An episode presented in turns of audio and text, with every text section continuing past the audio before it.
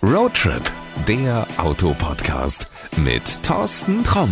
Heute machen wir wieder einen Roadtrip. Also, naja, eigentlich, ich habe ihn schon gemacht. Die Bahn hat es auch tatsächlich geschafft, mich wieder nach Friedberg zu bringen. So, jetzt wirst du in irgendeiner der vergangenen Folgen gehört haben. Ja, der war in Friedberg. Der hat den Stefan Büttner getroffen. Der ist bei Ora. Also geht es heute wieder um Ora. Lass es mich so sagen. Stefan ist auf jeden Fall da. Ja, einen wunderschönen guten. Sag mal, so langsam haben wir beide ja schon mehr oder weniger eine Beziehung. Wolltest du mich jetzt heiraten? Ich weiß es nicht. Ich weiß es nicht. Ich mache mir da mal Gedanken übers Wochenende jetzt. Kannst du kochen? Nein. Dann ist das Thema durch. Ich auch nicht, das äh, hat sich dann erledigt. Lass uns über was anderes reden, nicht über Kochen oder ähnliches. Um, lass uns mal über Autos reden. Ich habe heute von dir ein blaues Auto bekommen. Ja, ich habe mir gedacht, ich gehe mal auf deinen Zustand ein und suche da mal ein blaues Auto raus. Ja, wir reden jetzt über Autos, mal was ganz Außergewöhnliches, haben wir ja noch nie gemacht. Ein äh, blaues Auto in diesem Fall. In der letzten Folge war es ein grüner Aura.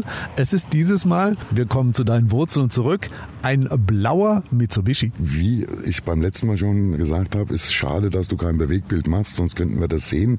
Ein wunderschönes, mehr oder weniger royalblau. Metallic. Und stehen vor dem neuen Mitsubishi ASX in der Version Hybrid. Der hat auch schwarze Deko-Elemente, der hat richtig geile Aluräder, also ohne Quatsch, es ist jetzt wirklich optisch schon mal ein Hingucker. Du hast eben gesagt Hybrid und das ist das, was für mich wichtig war. Ich habe gesagt, ich möchte mal dieses Hybrid-Auto fahren, denn ich persönlich, großer Hybrid-Fan, finde, das ist eigentlich eine Motorisierung, die wirklich gut in die Zeit passt. Ja, natürlich. Also der Hybrid, ich habe nicht dieses Laden, was einige Menschen als lästig empfinden. Wobei beim Smartphone klappt es eigentlich auch immer so dem Laden. Aber das Fahrzeug lädt sich im Prinzip selbst, hat eine relativ kleine Fahrbatterie. Das heißt, wir reden hier über 1,6 Kilowattstunden. Wir können hier so um die 6 bis 8 Kilometer elektrisch fahren, aber wir können es nicht wirklich steuern.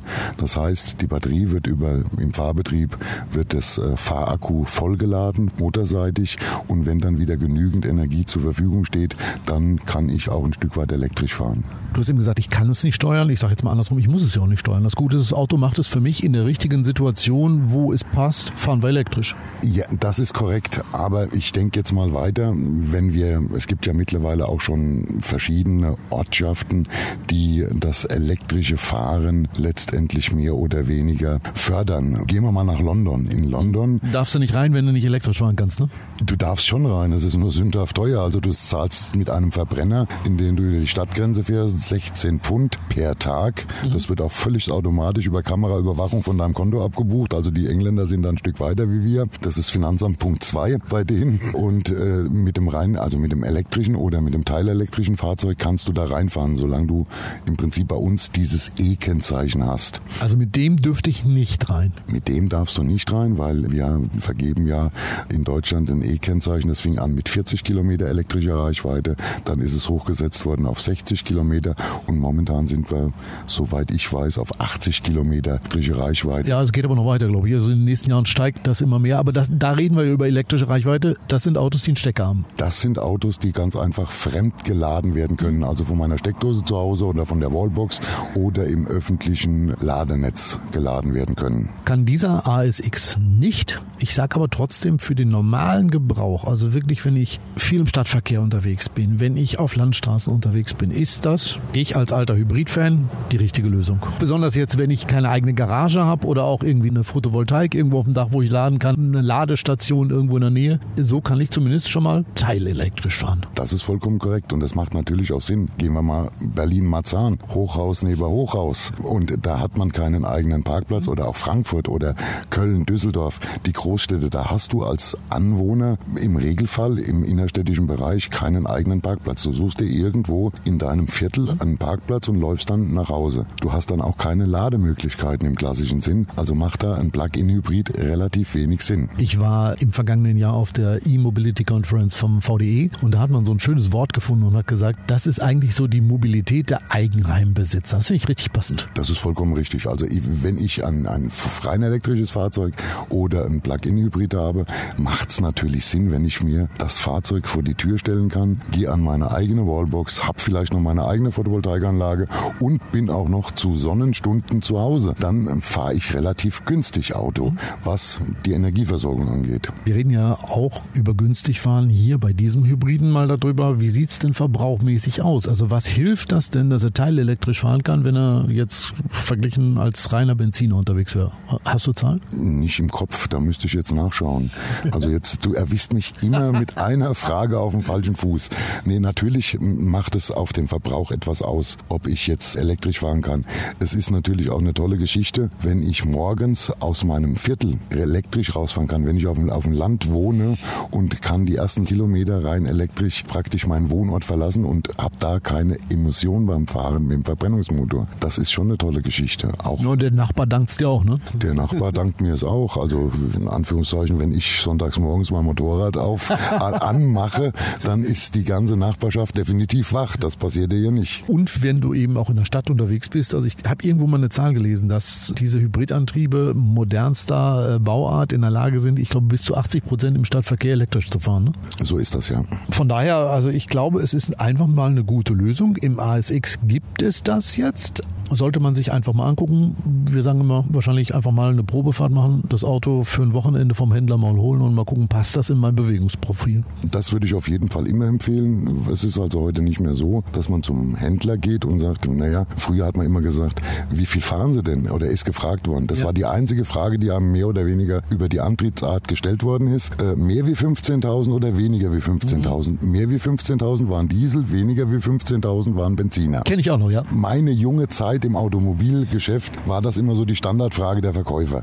Heutzutage muss man sich natürlich ein bisschen mehr Zeit nehmen, mit dem Kunden ein Gespräch führen, ein umfassendes Gespräch. Was hat er denn für Bedürfnisse? Wie ist sein Fahrprofil? Und, und, und, und. Da kommen so viele Faktoren jetzt rein. Und dann muss man dem Kunden dementsprechend ein Antriebskonzept vorstellen, das für ihn passt. Beim ASX können wir jetzt mit dem, mit dem kleinen Dreizylinder 1 Liter Turbo geladenen Motor anfangen, als Einsteigermotorversion. Wir haben ein 1,3 3 Liter Mild Hybrid. Wir haben den 1,6 Liter Hybriden, wie wir hier vor uns stehen haben.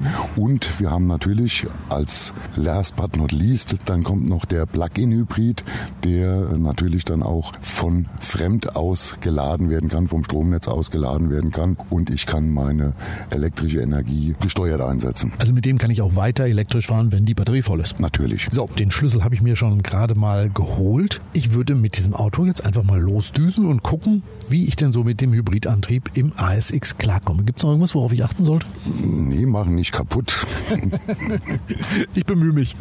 Ansonsten würde ich dir jetzt einfach so eine gute Fahrt wünschen und so oft wie wir uns in den letzten zwei Jahren gesehen haben, sehen wir uns wahrscheinlich in ein paar Wochen wieder. Stefan, ich würde mal sagen, ich komme wieder, aber jetzt düse ich erstmal mit dem blauen ASX davon und gucke, wie er sich im Alltagsbetrieb schlägt. Dafür muss ich erstmal einsteigen. Es gibt natürlich in diesem Auto einen Knopf und den drücke ich, das ist nämlich unsere Zeitmaschine. Kuckuck, da bin ich wieder. In der Zwischenzeit haben der Mitsubishi ASX und ich, warte mal, ich guck mal, 752,3 Kilometer auf Autobahnen, Landstraßen und im Stadtverkehr zurückgelegt. Und wenn wir schon bei Zahlen sind, dann gucken wir gleich mal nach dem Verbrauch. Moment, hier ist er. 4,8 Liter. Da gibt's echt nichts zu meckern. Nichts zu meckern, das gibt's auch dafür, wie angenehm der ASX sich in jeder möglichen Fahrsituation gegeben hat. Ein Reisebegleiter mit viel Platz und ruhigen Umgangsformen. Die meiste Zeit war ich im Standard-Fahrmodus unterwegs, der fühlt sich auch in jeder Alltagssituation passend an. Ein Verbrauchsunterschied zum Eco-Modus, der ist mir nicht wirklich aufgefallen. Vielleicht müsste man das mal in einem separaten Test genau ausprobieren, aber so ist mir erstmal nichts aufgefallen. Ja, und der Sportmodus, den gibt's auch noch, den könnte man dann allerdings als Spaß Spaßmodus bezeichnen. Der ASX gibt sich damit direkter und du spürst, dass er zackiger aufs Gaspedal reagiert. Mehr Leistung bedeutet allerdings auch etwas mehr Verbrauch. Die vielen Assistenzsysteme sind mir dadurch aufgefallen, dass sie nicht auffallen. Alles arbeitet unkompliziert und smooth, aber berechenbar und im Falle eines Falles auf den Punkt. Klar, da bist du eigentlich die ganze Zeit im radargestützten Tempomat unterwegs und hast auch so im nervigen Feierabendverkehr wenig Stress. Für die Assistenzsysteme und deren Bedienung gibt's von mir einen Daumen hoch. Auch für das riesengroße Glasschiebedach gibt's von mir auf jeden Fall einen Daumen hoch. Das ist allerdings der Ausstattungslinie Top vorbehalten. Aber in der ist auch wirklich alles drin, was das Leben angenehmer macht. Zum Beispiel ein richtig, richtig gut klingendes Soundsystem.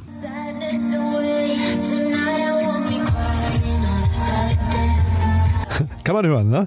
Wenn du nicht unbedingt darauf Wert legst, dann kannst du dich freuen, dass das Kompakt-SUV schon in der niedrigsten Ausstattungslinie richtig, richtig gut ausgestattet ist. Und wenn du die Aufpreispolitik von Mitsubishi nicht kennst, lass es mich so sagen, die sind im Vergleich zu den deutschen Autobauern zum Glück sehr zurückhaltend.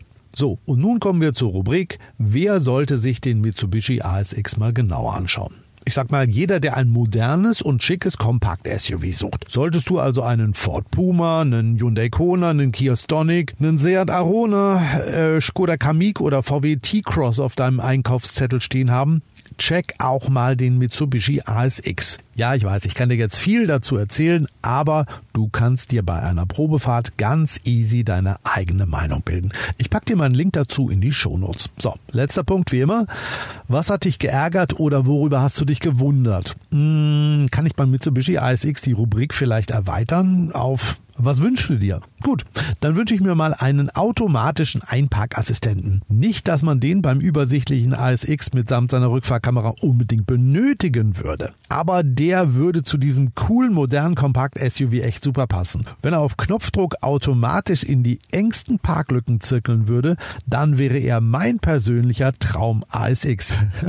ja, ich weiß, ich bin technikverliebt und ich stehe auch auf Assistenzsysteme. Habe ich das schon mal gesagt? Nee, ne?